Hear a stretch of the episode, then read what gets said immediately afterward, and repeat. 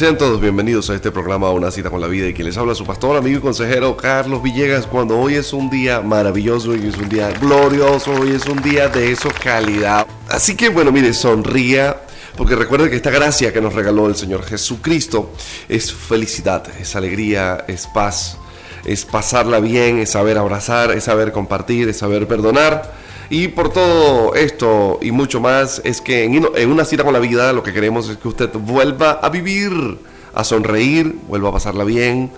Y que si alguien en su casa se levantó hoy con el espíritu de amarguencio, usted simplemente respire hondo y diga, no me voy a amargar. El tema del día de hoy, asuntos de gobierno, parte 1. Entonces, habiendo dicho esto, quiero que usted ya de una vez se ponga los patines, de una vez se siente en esa silla, se ponga el cinturón de seguridad porque la cosa hoy va a estar que arde. Bien, vamos a leer en el libro del Evangelio según Mateo, capítulo 6, versículos 9. Vamos a leer, mire lo que dice. Ustedes pues orarán así a nuestro Padre. Padre nuestro que estás en el cielo, santificado sea tu nombre, venga tu reino, hágase tu voluntad, como en el cielo, así también en la tierra. El pan nuestro de cada día, danoslo hoy y perdona todas nuestras deudas, como también nosotros perdonamos a los que nos deben. Y no nos metas en tentación, mas líbranos del mal, porque tuyo es el reino, el poder y la gloria. Ok. Así comienza la oración que Jesús les enseña a sus discípulos. Venga tu reino. Primero que dice, para nuestro que estás en el cielo, santificado sea tu nombre. Venga tu reino. Hágase tu voluntad en el cielo como en la tierra. Bien. El asunto es que si yo pido que venga el reino del Señor, por supuesto que Él viene como rey y al mismo tiempo no puede ser rey si no tiene capacidad de gobernar. El rey gobierna, el rey de alguna manera manda, el rey de alguna manera tiene que tener personas a quien comandar, a quien gobernar. En tal sentido, lo que sería es un parapeto. Si el rey no tiene a quien gobernar, es un parapeto, es un parapeto de rey, porque eh, es un cacique sin indios. ¿Sí? En tal sentido, lo primero que el Señor les dice a los discípulos es, venga tu reino a nuestras vidas. Cuando yo digo venga tu reino, no solamente estoy diciendo que venga el reino, sino que venga el rey con el reino. Es que no hay reino sin rey. Y no hay reino sin rey, y no hay rey sin reino, y al mismo tiempo, si yo pido que venga ese reino, debo entrar en sujeción en ese reino. Ahora, hay cinco gobiernos a saber que están entre nosotros, que viven con nosotros, que están allí, que están presentes. El primero es el reino de los cielos. Sí, el reino de los cielos se ha acercado. Claramente lo dijo el Señor. El reino de Satanás no es mentira.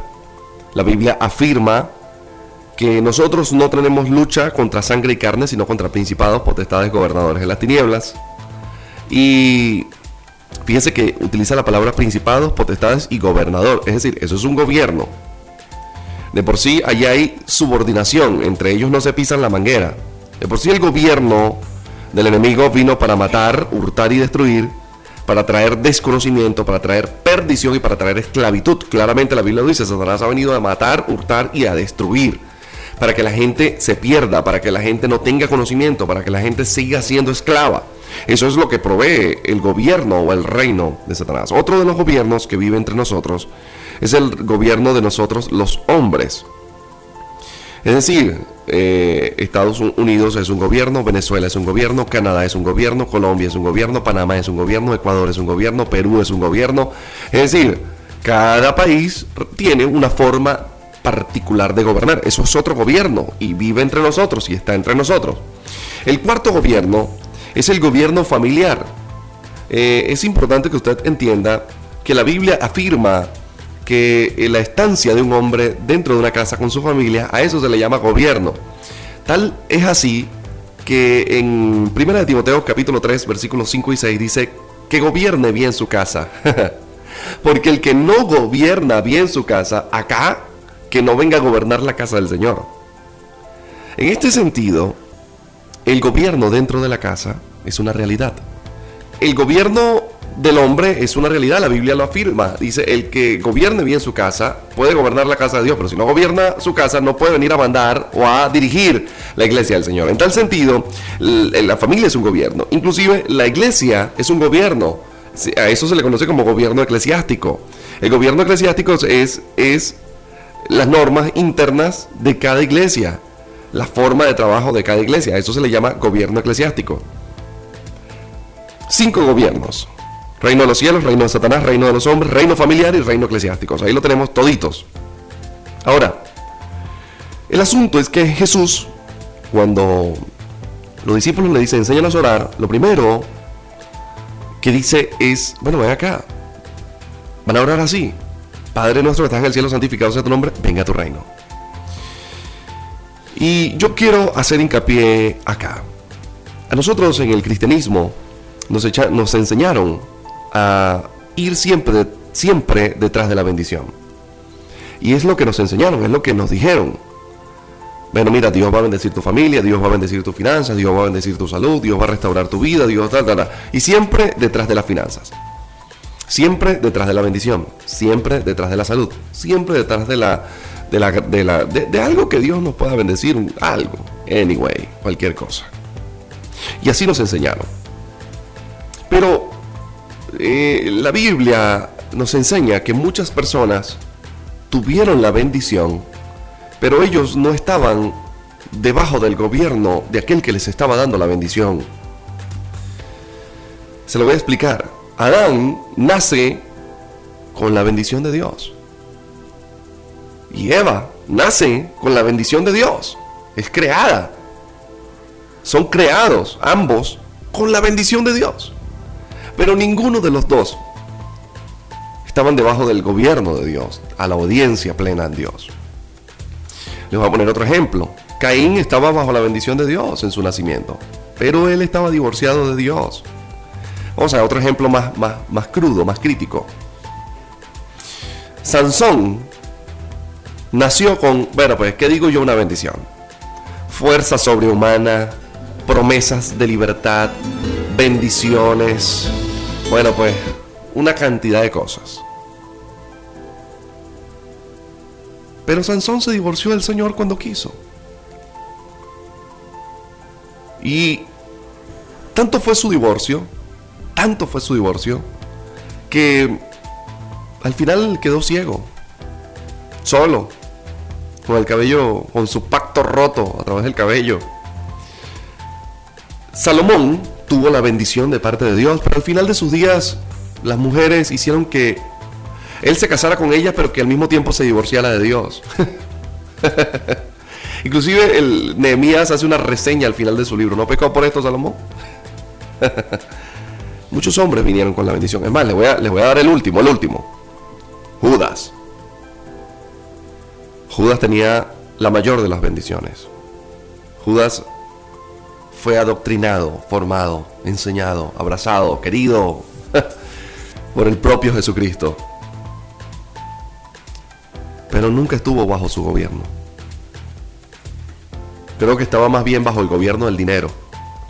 Y creo que eso fue lo que le llevó a vender a Jesús por esas 30 moneditas.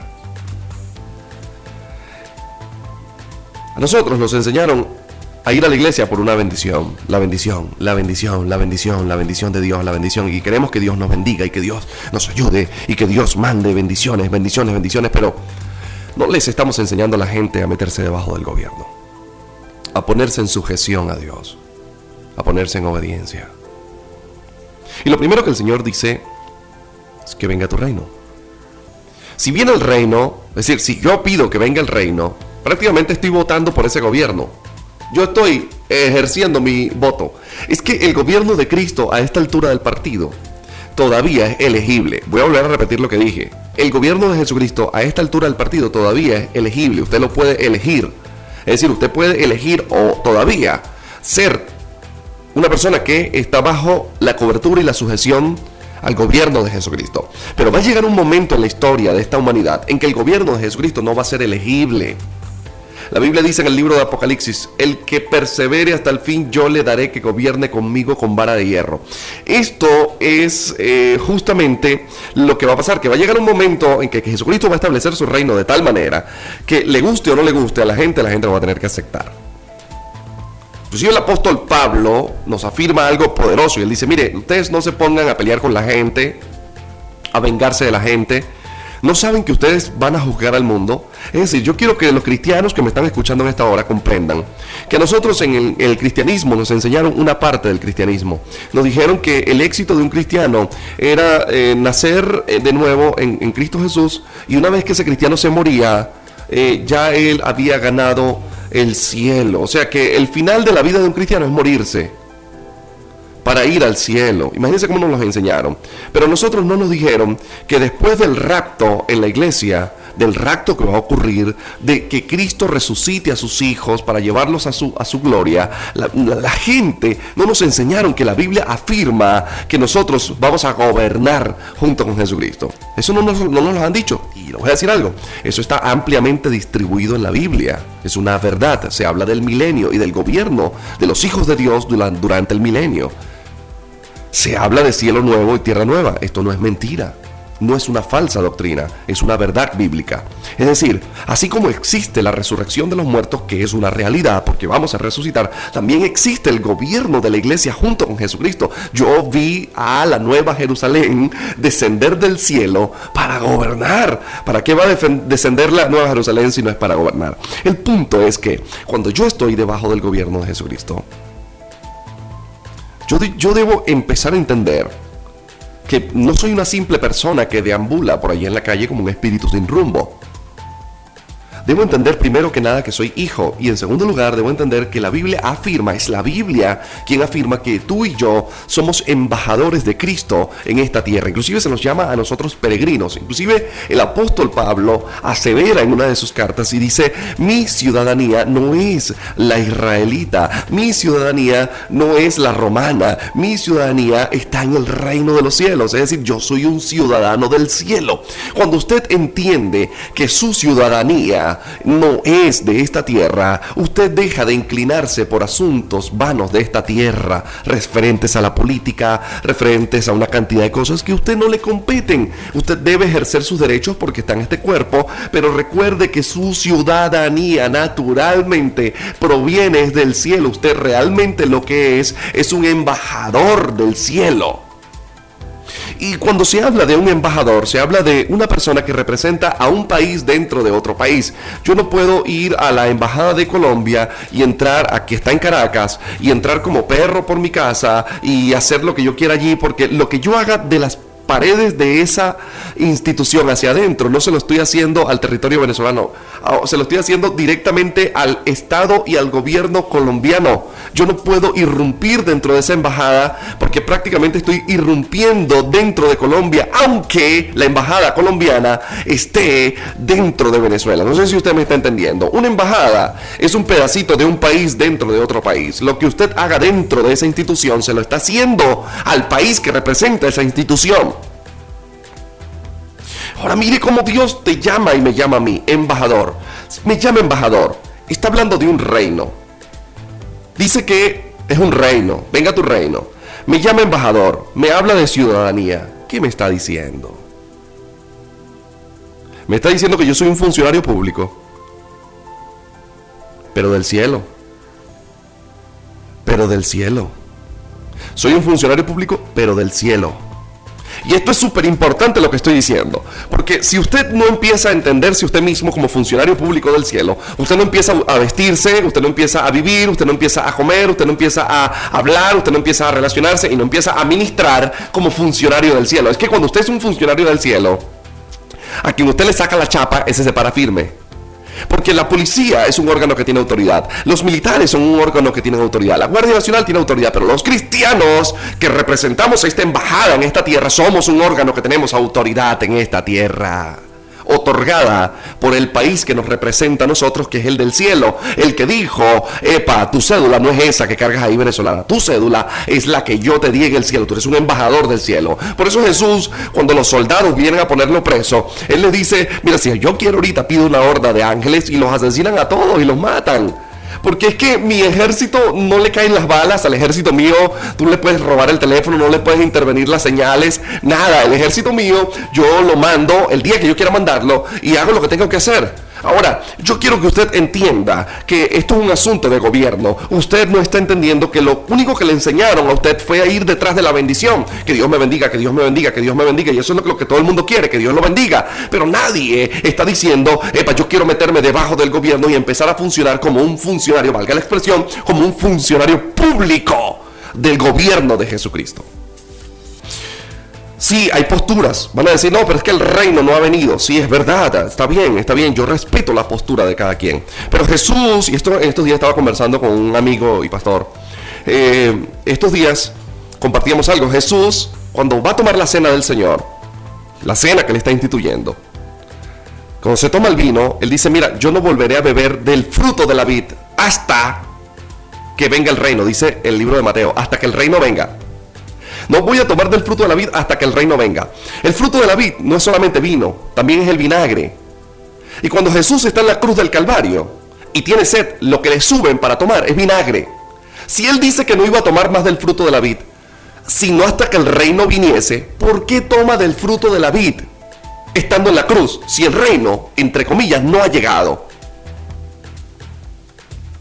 O es mentiroso o estaba delirando en la cruz o simplemente estaba bien consciente de que después de tomar vinagre, sus palabras fueron, consumado es. ¿Qué se consumó? No solamente su muerte, no solamente el hecho de que iba a resucitar, era el hecho de que espiritualmente, Dios espiritualmente, no estoy hablando porque vamos a definir esto de una vez, espiritualmente el reino está con nosotros. Solo que físicamente el reino de Cristo no se ha establecido en, esto del milenio, en esto no, no, no, por supuesto que no. Pero espiritualmente el reino está entre nosotros. Es decir, usted ya es un embajador. Mire, si el reino no estuviese, si el reino no fuese una realidad, a nosotros no nos llamasen embajadores. Es decir, cuando yo, cuando Dios establece un embajador en un lugar es porque el reino está en algún lugar y está enviando a sus súbditos a ese lugar a que representen ese reino. Y por eso es que estoy hablando de gobierno. Ahora escúcheme bien. Todavía el gobierno de Cristo es elegible. La gente puede elegir ser parte del gobierno de Jesús, ser parte de su embajada, de sus funcionarios, o seguir la vida detrás de la bendición como nos enseñaron. Ahora mire la expresión, busquen primeramente el reino de los cielos. ¿Qué dijo? El reino de los cielos. Todo reino trae gobierno. Ay, que yo quiero ir al reino. Pero si usted no entiende que reino es gobierno, mire, el presidente de la antigüedad eran los reyes, pues.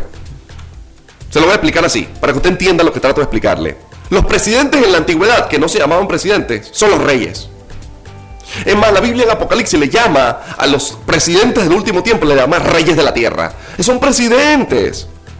Son gobernadores del mundo. Los presidentes de la antigüedad eran reyes.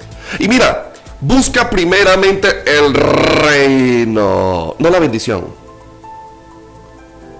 Busca el reino. Yo le voy a reinterpretar ese texto a usted. Busque primero meterse debajo del gobierno de Jesucristo y bajo la sujeción a Jesucristo. Y las demás cosas le van a ser añadidas. Pero nosotros nos enseñaron esto distinto. Busca el reino de Dios es ir a la iglesia, es aplaudir, es cantar unos coros. Así nos enseñaron a nosotros, buscar primeramente el reino de los cielos. Resulta que buscar primeramente el reino de los cielos es poner las órdenes de Dios por encima de mis órdenes, por encima de mis sueños, por encima de mis eh, paradigmas, de mis pensamientos, de lo que me enseñaron. Es poner la orden que el reino de los cielos me está dando. Busca primeramente el reino de los cielos, lo demás te viene solito. Porque es que no estamos entendiendo que la bendición es lo que Dios ha usado para atraernos hacia el reino. Entonces te da bendición. Dios quiere que la gente se sujete entonces Él te da y te da y te da bendición y la gente coge la bendición, se baila la bendición, se pachanguea, chaca, chaca, chaca, chaca, chaca, la bendición y después de que tiene la bendición, no, yo no quiero saber nada de ti, negro. Y se ponen hasta bravos con Dios porque Dios no lo bendice a la manera que ellos quieren. ¡Wow! Amazing. Esto es tremendo. Ahora, cuando usted elige un gobierno, usted lo elige porque quiere ver las calles bonitas, porque quiere ver seguridad, porque quiere ver educación, porque quiere ver que las cosas funcionen, ¿verdad que sí? Así se elige un gobierno. Por eso es que nosotros vamos y votamos por un gobierno, por un presidente, por un por una persona que nos prometió que nos dijo algo. Ahora, ¿qué cosas trae un gobierno dentro de sí? Debería de traer salud, seguridad, educación, disponibilidad de alimento, seguridad social y una cantidad de cosas que debería de tener ese gobierno para que uno lo elija. Eh, por si la gente dice, me gusta esta propuesta que hace este hombre, me gusta, me gusta la propuesta que hace este presidente, y vemos las elecciones en, otros países, como de repente en Europa alguien dice, bueno, yo propongo esto, yo voy a hacer esto, yo voy a hacer... Yo digo para no tocar el tema de Venezuela, porque eh, yo de verdad nada que ver con política, ¿ok? Pero estoy poniendo el ejemplo para que usted entienda cómo la gente elige sus presidentes en otros países. No estoy hablando de Venezuela. ¿Ok? Habiendo dicho esto, yo elijo a mi gobernante porque él trae un cúmulo de bendiciones que a mí me interesan tenerlas. Las calles bonitas, la limpieza, la seguridad, la educación, la salud. ¿Ok? Ahora, cuando Cristo vino a la tierra, su reino, porque Él es el rey que representa el reino. Si estuvo en la tierra es porque el reino estaba en la tierra, así de simple. Su reino trajo beneficios. Una de las primeras cosas que trajo el reino de Jesucristo es alimento. No, mire, yo he sido un, joven, fui, ahora soy un viejo y no he visto justo desamparado ni su familia que mendigue el pan. Lo primero que trajo el reino de Jesucristo es alimento. Inclusive en la oración del Padre nuestro dice, y el alimento de, de nosotros, dánoslo hoy. Es decir, Jesucristo dentro de su gobierno les dijo a la gente, mira, no se preocupen porque los pajaritos, ellos no trabajan pero todos los días comen. Y no trabajan pero ellos se visten. Y no estoy diciendo con esto que Cristo diga que usted no deba trabajar y que Él lo va a mantener. Estoy diciendo, ojo, porque eso no es lo que se afirma. Hay gente que agarra ese texto y dice, eh, igualito el Señor me va a mantener. Ya va, ya va, ya va. La Biblia afirma también por otro lado que el que no trabaja, que no coma. ¿Ok? Lo dijo el apóstol Pablo. Entonces, habiendo dicho esto, el gobierno de Jesucristo trae provisión de alimento, trae provisión de ropa. ¿Sí? Es más, es tan fuerte ese gobierno que al pueblo de Israel cuando andaba en el desierto la ropa no se le envejeció y el calzado no se le desgastó. Ese es el Cristo que yo tengo. Ese es más bravo que el Vanish, que el poder rosa. Y no estoy haciendo publicidad. Lo estoy diciendo aquí. Cristo de verdad tiene poder para hacer que la ropita tuya te dure una parranda de años. Tú dices, pero bueno, ¿qué pasó aquí? Pero no solamente te da poder para eso, sino también para que puedas comprar más ropa. Ese es el, ese es el Cristo de poder en el que yo creo. Ahora, el Cristo, su gobierno, trajo perdón de deudas. No solamente perdonó las deudas, sino que quitó las culpas. Ya lo dije en el programa anterior, la diferencia entre culpa y pecado. Sí creo que lo dije, ¿verdad, Carlitos? La diferencia entre culpa, entre culpa y pecado. No solamente te perdona, sino que te quita la culpa. Y eso es algo glorioso. Eso solo lo hace el gobierno de Jesucristo. El gobierno de Jesucristo es el único que puede agarrar el acta de todos los decretos, de todas las cosas raras que tú hayas hecho en tu vida y enclavarla en un lugar público. Y en ese lugar público dice así. Hoy, oye, ¿qué? 9. 9 de agosto se declara que, pum, dos puntos, fulano de tal había hecho esto, esto, esto, esto y esto, pero hoy se dice que por parte del rey de los cielos, que fulano de tal no le debe nada a nadie, piqui, piqui, piqui, piqui, piqui, piqui, pa, ¡pum! Y, usted, su acta de decreto, que le era contraria, la enclavan en la cruz y usted no tiene deuda, y a su nombre gloria. No solamente te quita el, el, pecado, sino que te arranca la culpa. Y él te dice, mira, mi poder de, para limpiarte el pecado es tan grande que tú, en el momento que mi sangre te limpia, tú eres indigno de culparte. Eres digno de ser hijo, pero eres indigno de culparte. Tú no tienes autoridad para culparte a ti mismo porque el poder de mi sangre es tan suficiente que aún hasta la culpa te la arranca.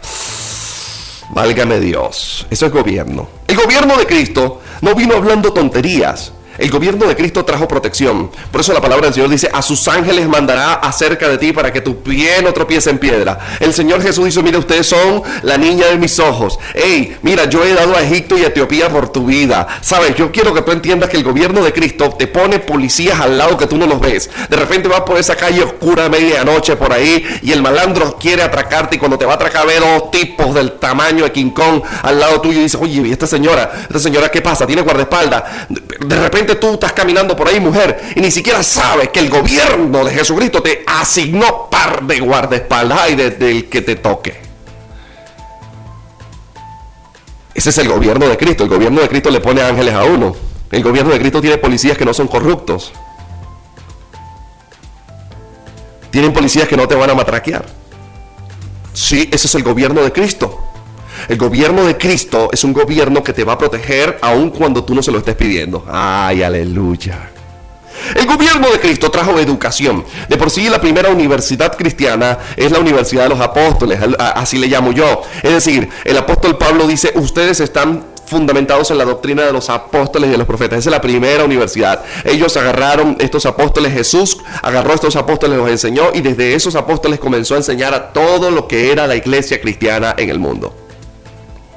Hasta el día de hoy. Es decir, el gobierno de Cristo trajo educación. El gobierno de Jesucristo trajo salud.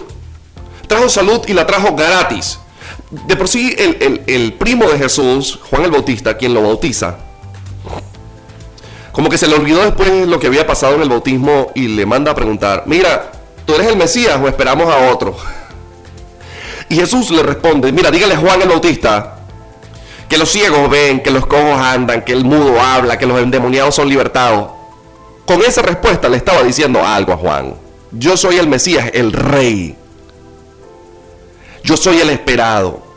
Y para que tú entiendas que yo soy el esperado, yo vengo con salud. El apóstol Pablo dije, mire, dijo, cuando yo fui a ustedes a llevarle la palabra de Dios, yo no fui con pura palabrería, también fui con demostración del espíritu y de poder. Hay gente que se está olvidando de que el evangelio no es solamente hablar y hablar, hablar. El cristianismo no es solamente hablar y hablar, hablar. El cristianismo tiene obligatoriamente que tener demostración de espíritu y de poder. Espíritu y de poder. Revíselo desde Mateo para allá abajo y vea que toda persona que se relacionó con los cristianos del primer siglo vieron demostración de espíritu y de poder. Ahora nos enseñaron un cristianismo donde todo es pura formación, nada de espíritu. esas cosas no pueden estar divorciadas. Usted tiene que seguir enseñando como está enseñando, pero tiene que meter espíritu. Tiene que haber demostración de poder, usted tiene que meterse en las aguas. Pero tampoco todo puede ser espíritu, espíritu, espíritu y nada de enseñanza, porque es que lo que le da la firmeza a un creyente para que ese creyente sea estable en el tiempo es la enseñanza. Entonces ambas cosas son netamente necesarias, porque la demostración de, espíritu y de poder le aumenta la fe y crea el nexo y el vínculo entre el creyente y Dios.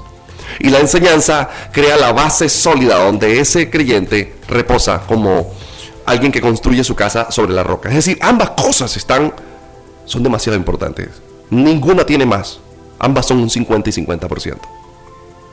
Ahora, habiendo dicho esto, la salud que trajo el gobierno de Jesucristo es gratis, es gratis. Se lo voy a volver a decir, es gratis. Nunca se vio a Jesús. Mira, vamos a cobrar por esta sanidad. A ver, te voy a predicar aquí en tu iglesia. ¿La ¿Quieres la predicación con unción o sin unción? Porque con unción vale tanto y sin unción vale tanto. Mire, Cristo no, uno como ministro no puede cobrar por lo que no es de uno.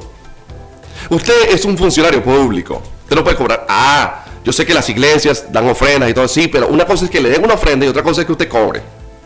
Ahora, otra cosa es que hay un gasto operativo. Una persona que estoy trayendo de otro país y que esa persona tenga que cubrirse todos sus gastos y de paso venir. No, no, no, cubran los gastos ustedes y páganle porque él vive de eso. ¿Ok? Esto también es cierto. Sin embargo, Jesús en ningún momento cobró por la salud. La salud es gratis. Es más, la Biblia afirma que en sus llagas nosotros fuimos sanados. Escuche, habla como que si ya fuimos sanados. Es decir, la sanidad está, el milagro está, es algo que yo entendí en estos días. Yo decía, wow, el Espíritu Santo es tremendo. Él no te está cobrando por la salud. La salud está allí para ti. Lo único que tienes que hacer es meterte debajo del gobierno y en cualquier momento ese gobierno de Dios que estás buscando, porque primeramente el reino y después su justicia, te añade la salud. El problema es que estamos buscando primero la salud y después nos queremos meter en el reino. Es al revés. No, usted métase debajo de la sujeción y viene la sanidad, viene el milagro, viene la unción, viene el perdón, viene la gloria, viene la restauración familiar. Pero la intención verdadera de Jesús no era sanar a la gente, era que los que fueron sanos por él se metieran debajo de sus alas, de su gobierno. El Salmo 91 habla de gobierno. Que habita al abrigo del Altísimo morará bajo la sombra del Omnipotente, debajo de sus alas estará seguro, debajo de sus coberturas, a, debajo, alas. Los pollitos debajo de la mamá. ¿No quieres que te coma el gavilán? Métete debajo de las alas. ¿Quieres que mamá se le caiga la comidita del pico y que tú puedas comer de lo que ella está comiendo? Métete debajo de las alas. ¿Quieres que el sol no te queme la cabeza en el desierto? Métete debajo de la sombra, por el amor de Jesús. Entonces yo quiero hacer lo que me da la gana en el desierto, pero quiero que al mismo tiempo... Mira, los cristianos somos tan fregados que queremos que el árbol de la sombra se mueva detrás de nosotros por el desierto. Yo, quiero caminar en el desierto, Jehová, y que el árbol tuyo me persiga para protegerme del sol. Oye, tú sí eres bravo, de verdad. Esto sí es bravo. Mire, el árbol de la sombra está en un lugar. El que tiene que ir para allá es usted. Dios no va a ir por donde tú estás. Tú tienes que ir hacia donde está Dios. Eso es gobierno. El gobierno de Cristo trajo emancipación. Y la emancipación es la libertad de la esclavitud. Trajo no solamente libertad emocional, sino espiritual. Jesucristo es el único que rompe las depresiones de base a manera de sanidad porque Él siempre va a la raíz. Jesús trajo libertad emocional, libertad de los vicios, libertad de los traumas, libertad de cualquier cosa. Apertura de la cárcel. Escúchame bien, Jesús nos dejó un reino, nos regaló un reino. Un reino que por ahora es elegible. Nosotros decidimos si nos metemos debajo de ese reino y que ese reino tiene sanidad, y que la sanidad es gratis, que, lo, gratis, que los milagros son gratis, que hay sanidad emocional, que hay sanidad espiritual, que hay libertad, que hay emancipación, todo eso está debajo y dentro del gobierno de Jesucristo. Tan, tanto es así que todos los gobiernos, todos los gobiernos cobran impuestos. Voy a volver a repetir, todos los gobiernos cobran impuestos. Y el diezmo es un impuesto del gobierno de Jesucristo que existe antes de la ley, durante la ley y después de la ley. Yo quiero que usted entienda que se le llama diezmo al diezmo porque no es una ofrenda que usted saca de lo que le salió de su corazón o de su bolsillo. Es que usted debe pagar un porcentaje al gobierno de Jesucristo. Para las personas que quizás han criticado esta práctica por muchos años y que dicen, no, que con esto se enriquecen, que esto es una robadera, les voy a decir algo. Abraham Estamos hablando de hace al menos 4000. Yo creo que 4100 años más o menos atrás. Estamos hablando de que Abraham dio los diezmos a Melquisedec y le llamó diezmos. Es una cosa increíble, una cosa sorprendente, porque es que el pago del diezmo tiene que ver con un gobierno. De por sí el libro de Malaquías dice, ustedes me han robado y son doblemente, tienen doblemente maldición, son doblemente malditos. Dice claramente porque me robaron. Pero me robaron a quién? Al gobierno. Es que no te estoy pidiendo, es que yo no te estoy pidiendo una ofrenda. Yo te estoy diciendo que tú tienes que pagar un diezmo a la única institución que yo he calificado para recibir el diezmo en la tierra, que es la iglesia. Estoy diciendo que tienes que pagar ese diezmo porque yo te doy seguridad, porque yo te doy salud, porque yo te doy vida, porque yo te doy educación, porque yo te doy una cantidad de cosas que tienen que ver con el pago del diezmo. Usted debe de dejar de ver el diezmo como una ofrenda que usted saca ahí, ay, esto, no, no, no, usted tiene que empezar a ver eso como un deber que usted tiene con la nación del cielo. Cuando usted empieza a entender esto, sus finanzas le van a ir mucho mejores, mucho mejor. Porque no puedo dejar este pago de impuesto al gobierno de Jesucristo de último. Y hay gente que lo deja de último, no les importa. Eh, y esto para arrimarles una para el mingo a los pastores en sus iglesias. A la gente que me está escuchando. Mire, diezme. La institución que está adecuada para recibir eso es la iglesia del Señor, diezme, porque de ahí se mantienen los ministerios, de ahí se edifican las iglesias, de ahí se saca para los niños pobres, de ahí se hace todo el trabajo que se tiene que hacer, tiene que hacerlo. Eso no es su problema, usted tiene que diezmar, eso es su deber, si está debajo del gobierno. Ahora, yo quiero estar debajo del gobierno, váyase para otro país, monte un negocio y no pague impuestos para que usted vea que como a la cuarta vez le van a pegar los ganchos. Se lo estoy diciendo, le van a pegar los ganchos por ladrón. Aquí en Venezuela, cuando usted no paga el IVA, cuando usted no paga el impuesto sobre la renta, viene el CENIA y le pone una banda amarilla grandota así que dice infractor. Y sabe, usted se molesta y la gente se pone bravo, no, estos ladrones del CENIA. Y resulta que quien está infringiendo es usted. Si usted hubiese pagado, si usted hubiese hecho sus, sus cuestiones decentemente como es, a usted no le ponen esa etiqueta de infractor. Pero se la pusieron porque usted se robó el IVA. No, pero es que este, este gobierno roba. Sí, pero es que usted no. Si este gobierno robara, o el anterior, o el que viene, eso no es problema suyo. Usted tiene que pagar el IVA. Tiene que pagar el impuesto sobre la renta. Lo roben o no lo roben. Porque eso es algo que está establecido. El gobierno venezolano, vamos a hablar del gobierno venezolano, te hace las aceras, te pone la luz, te pone todo lo que tú necesitas. Tú tienes que pagar impuestos. Te guste o no te guste, tienes que pagar el impuesto. Es más, tienes que pagar el impuesto no solamente al gobierno venezolano central, sino también a las alcaldías, a los gobiernos regionales. Porque el gobierno central se divide en gobiernos regionales, tenemos alcaldías y gobernaciones. Y yo no estoy politizando. Yo solamente estoy diciendo que los cristianos que están montando negocios y que no quieren pagar impuestos, vamos, vamos mal, amigo mío. Porque usted está robando. Usted tiene que pagar impuestos. No solamente tiene que pagarlo, usted tiene que reportar el pago. Y en las iglesias está pasando algo, que la gente quiere la protección de Dios, la salud de Dios, la gloria, quiere la sanidad, quiere la educación, quiere la formación del pastor, quiere que el pastor le atienda, quiere que le ayude, quiere que le aconseje, quiere que le lleven, quiere que...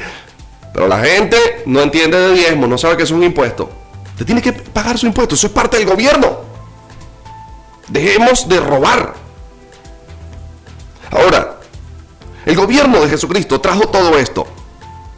Y lo único que te pide es lo que dice en el libro de Apocalipsis. He aquí, yo estoy a la puerta y llamo. Si alguno oye mi voz, yo entraré y cenaré con él y él conmigo. Usted, en el momento que dice Jesús, ven a mi vida, entra a mi corazón, pasa para acá. Usted se mete debajo del gobierno, no detrás de la bendición, sino detrás del gobierno. Y junto con el gobierno va a venir la seguridad, la salud, la educación, la restauración familiar, la prosperidad económica. Y, perdonen por utilizar el término prosperidad económica, porque yo de verdad que no soy próspero. Este, me refiero a la bendición económica, a la bendición económica y a todo este, todo lo que está allí, porque también nos enseñaron un cristianismo bien miserable. Y resulta que el gobierno de Jesucristo es algo que bendice la vida en todos los frentes de la vida de esa persona, social, emocional, familiar, económico, eh, cognitivo, bueno, etcétera. Y en todos los ámbitos, usted, usted llega como un don nadie a los pies de Jesucristo y sale como alguien que cuando la gente lo escucha hablar dice, caramba, este es de Cristo. Este hombre sabe, esta mujer sabe. Yo quiero que usted entienda esto, porque el gobierno de Cristo le está brindando mucho. Ahora, ¿qué le estamos brindando nosotros al gobierno? ¿Qué estamos haciendo nosotros? ¿Estamos obedeciendo? Le voy a explicar algo de los asuntos de gobierno. En los asuntos de gobierno, las personas que son insubordinadas, esas personas no ascienden de cargo, no suben de cargo. Es como la milicia. De por sí el apóstol Pablo hizo la comparación entre nosotros y un ejército. Sí, le voy a explicar algo. En la milicia, los soldaditos, que son unos insubordinados, que ellos nunca le hacen caso a sus superiores, que ellos siempre se quejan por todo, que es un problema, que son más problemáticos que, bueno, pues Dios mío, esos muchachos pasan años y siguen siendo unos rasos, no les dan el ascenso. A mí ha llegado gente a decirme, pastor, es que yo este, estoy en, en, la milicia, yo soy ponte capitán, y mire, pastor, me han retrasado el ascenso tres veces. Y yo me pongo a pensar, a lo quién sabe, a lo mejor hablaste más de la cuenta, a lo mejor te comportaste mal, porque no te van a retrasar un, un ascenso por no dejar. O te retrasan un ascenso es porque algo está pasando, o al menos un rumor anda por allí. Así no sea culpa tuya. Yo lo que quiero que usted entienda es que el cristianismo tiene ascensos y hay algo que se llama la rueda de la formación o ley de la formación. Esa ley de la formación es que usted tiene que pasar por distintos ámbitos eclesiásticos para poder aumentar, para poder ser promovido en su cargo. Mire, si usted me pregunta a mí, pastor, ¿y cómo usted llegó a ser este pastor? ¿Y cómo usted llega a este ministerio que está en ascenso? ¿Cómo usted llega allí? Bueno, mira, les voy a contar cómo fue eso. Yo nací en la iglesia cristiana. Ya a los, a los ocho añitos, ya yo estaba eh, eh, orando en la escuela dominical, ya me ponían a orar. Sí, a los 15 años, ya yo había ayudado a echar la placa de la iglesia, a pintar la iglesia. A mí, me lo pueden decir aquí, yo nací en la iglesia de Campo Alegre del pastor Oscar Guevara en Campo Alegre, mi tío. Y a mí que alguien me diga o me refute lo que yo estoy diciendo, esa iglesia la pintamos los jóvenes echamos placas allí, limpiamos, ¿Qué no hicimos nosotros en esa iglesia? Después de allí voy a trabajar con mi tío José Gregorio, secretario general de la FIEL PB. Y allá fui, mire, maestro de escuela dominical, maestro de jóvenes, maestro de niños, presidente de jóvenes, caletero, cuidador de equipos en la campaña, director de alabanza, músico, primo el músico. Mire, superintendente de la escuela dominical. Estuve un tiempo en la iglesia del Salvador con el pastor Agner Sáez, gran amigo. Pues muchacho ya, yo era un muchacho ahí. Ahí, bueno, trabajé también, gran hombre. Ahí trabajé. Mire, se los estoy diciendo. Y en todo lugar donde me ponían, tenía que hacerlo. Y tenía mis defectos y tenía más cuentos que Jaimito. Pero les voy a decir algo. Yo hice mi trabajo donde me pusieron que lo hiciera. Ya. Es una rueda de la formación. Yo entré en gobierno desde muchacho. Entendí que definitivamente debía ser una persona subordinada. Hay gente que no es subordinado. Hay gente que no puede, que su espíritu no se subordina. Y eso hace que su crecimiento espiritual sea prelado. No tienen respeto por las autoridades. No reconocen sus coberturas. Es más, eh, no, quieren tener una cobertura que les controle. O por lo menos, a que por lo menos usted pueda eh, eh, pedir un consejo. Y es que todo este asunto es un asunto de gobierno y todo es un asunto de orden. El gobierno de Cristo trajo óleo de gozo en lugar de luto y trajo manto de alegría en lugar de angustia. Trajo sanidad física. Dijo, pongan las manos sobre los enfermos y, y, y ellos van a sanar. No les digo supliquen al Espíritu Santo para que les haga una sanidad. No pongan la mano sobre los enfermos y ellos van a sanar porque es un asunto de gobierno. Yo regalé la sanidad.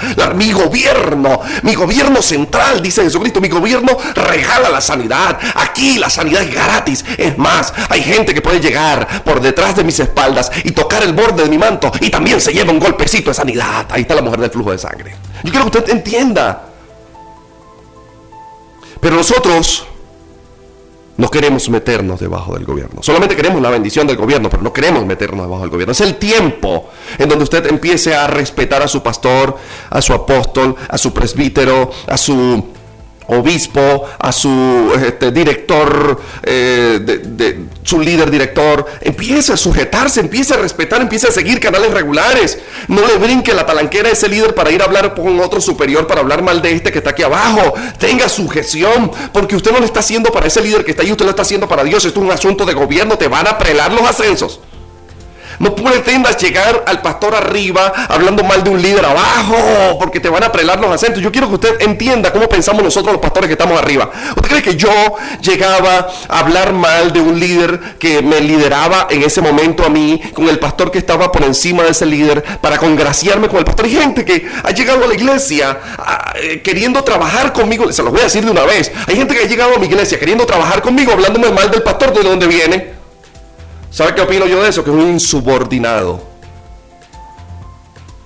Es un insubordinado. Y que así como está hablando de ese pastor, mañana va a hablar de mí.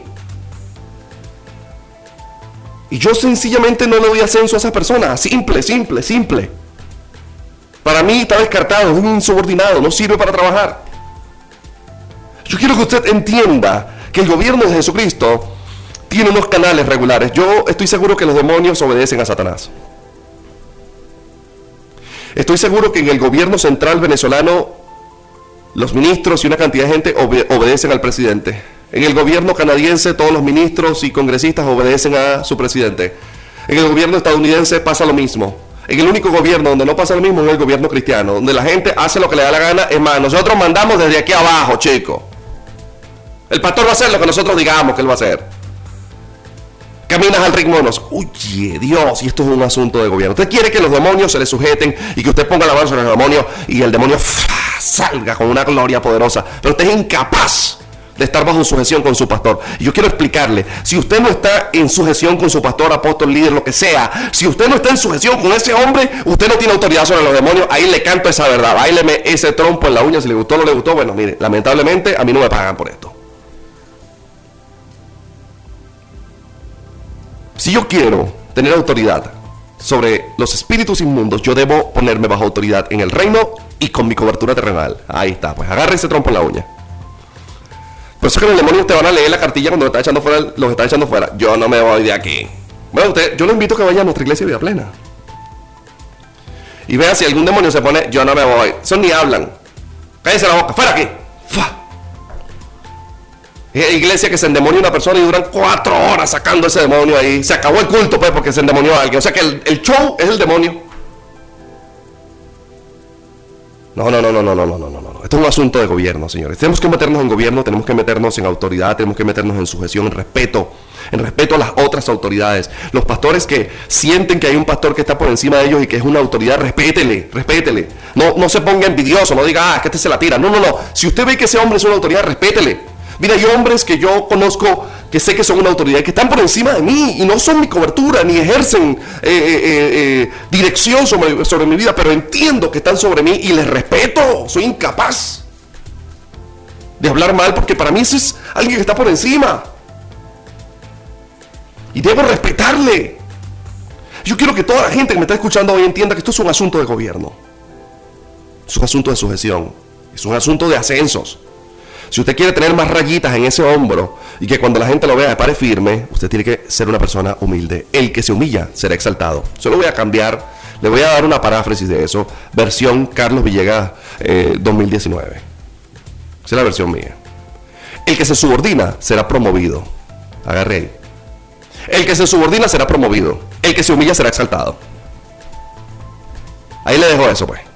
Agárrame ese trompo en la uña ahí. Y si usted entendió lo que yo quise expresarle el día de hoy, quiero que usted entienda primero que nada que usted debe seguir los lineamientos del el pastor de su iglesia. Si yo estoy hablando en esta radio algo distinto, que no usted, el pastor de su iglesia no comparte, usted debe seguir el lineamiento del pastor de su iglesia, porque él es el que lo pastorea.